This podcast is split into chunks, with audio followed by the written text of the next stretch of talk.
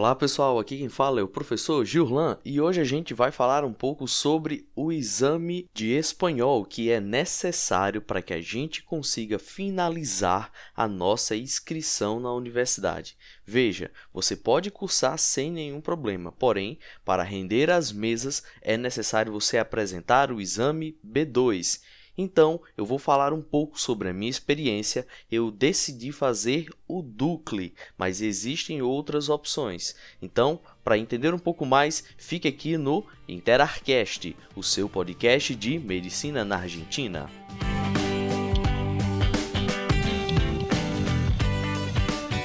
Bom deixar claro que o Ducle ele não é a única opção. Eu vou falar aqui de alguns que você também pode estar escolhendo para poder estar entregando esse certificado à universidade. Você pode fazer o DELE, que é o Diploma de Espanhol com Língua Estrangeira. Quem faz esse tipo de exame é o Instituto Cervantes, então é um exame que tem amplitude nacional, você pode estar fazendo isso no Brasil, tem regulamentações na França, na Itália. Uma outra opção é o CL. Esse é um certificado internacional. Então, se você quiser fazê-lo e ter todo esse processo, é possível também por ele. Porém, o CL ele dá para você um certificado de três anos. Então, é necessário que no meio da faculdade você possa ter que fazer um outro exame para poder continuar fazendo a sua universidade. Provavelmente não vai ser um problema, porém você não quer gastar um pouco mais, correto? Apesar de ter esse certificado internacional que vale para o mundo todo, ele tem essa característica, beleza?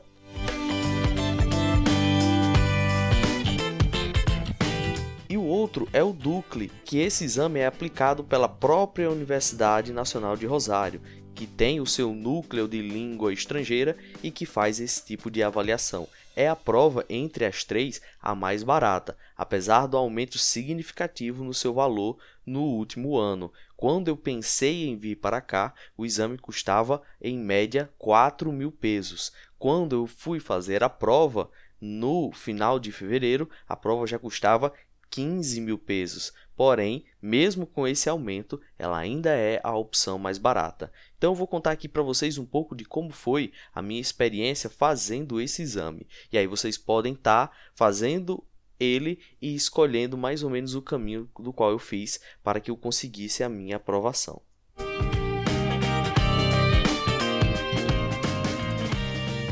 O exame normalmente ele é feito de maneira presencial, mas devido à pandemia, houve justamente uma opção por fazer ele de maneira online.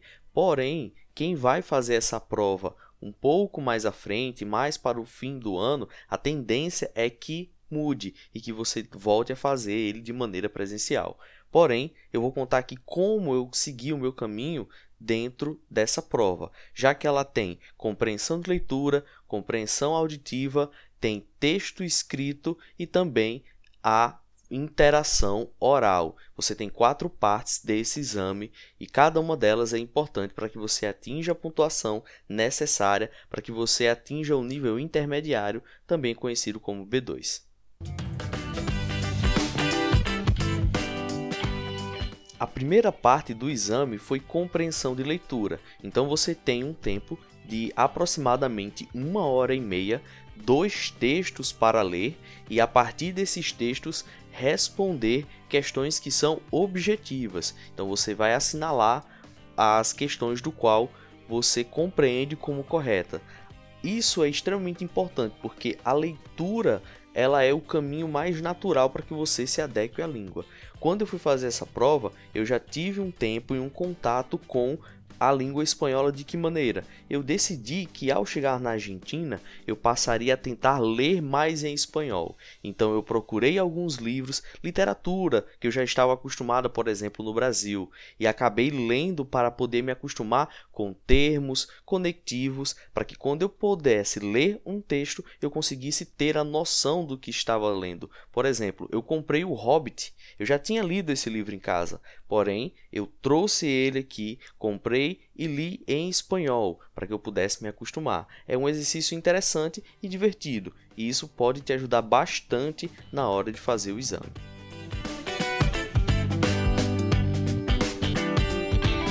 A segunda parte ela segue basicamente o mesmo sentido. Você vai agora escrever um texto. Esse texto ele pode variar, pode ser um artigo, pode ser uma carta, pode ser um texto interpretativo dissertativo, mas independente do elemento, você vai precisar também começar a construir o texto escrevendo. Então, para isso, a leitura também ajuda muito e exercitar a escrita é extremamente importante. Então, como eu fiz isso? Eu passei a estudar e a escrever o que eu lia, justamente para me acostumar a escrever as palavras, mesmo sabendo, entendendo que palavra era, mas ao escrever você consegue fixar em sua mente. Isso ajudou bastante. Essa era a parte do qual eu tinha mais receio, porque a gente tem que entender e tem que acertar direitinho, colocar acentuação, vírgula, fazer tudo como a gente faz em um texto escrito em português. A terceira parte, que é justamente você conseguir compreender determinados áudios, isso também você vai precisar treinar o ouvido.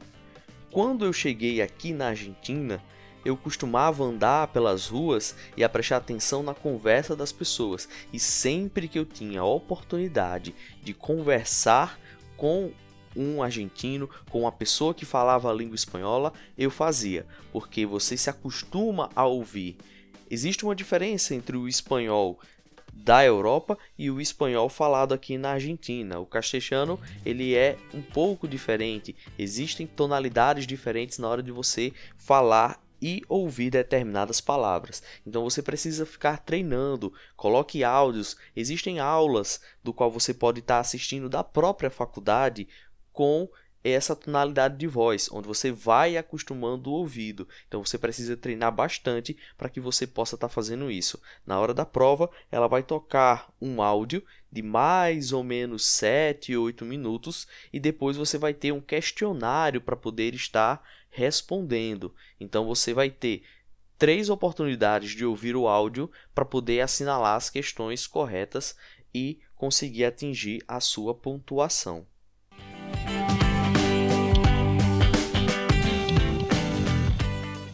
A última parte, que é justamente a interação oral, onde você vai ter que fazer uma análise sobre um infográfico. Por exemplo, o meu infográfico falava sobre a violência em crianças e adolescentes na América Latina. Então, assim que eu entrei na sala, eles me perguntaram de onde eu era, eu me apresentei e, de, e expliquei um pouco de quem eu era, falei o motivo de vir para cá. Eles se interessaram pelo fato de eu já ser professor de história me perguntaram qual era a disciplina do qual eu gostava mais de ensinar, qual era o conteúdo específico, e, a, e depois disso eles vieram me perguntar sobre o infográfico. Apesar deles tentarem pegar de você o máximo de informação para saber se você sabe utilizar os conectivos, ele vai perguntar o assunto importante, que é o infográfico. Ele precisa entender que você compreendeu aquele conteúdo que foi passado e que você sabe expressar e explicar aquele conteúdo. Fazendo isso, é um exame muito rápido. A parte oral, você tem ali no máximo 7 minutos para que os professores possam ter uma noção do quão você sabe falar o espanhol. Tudo bem?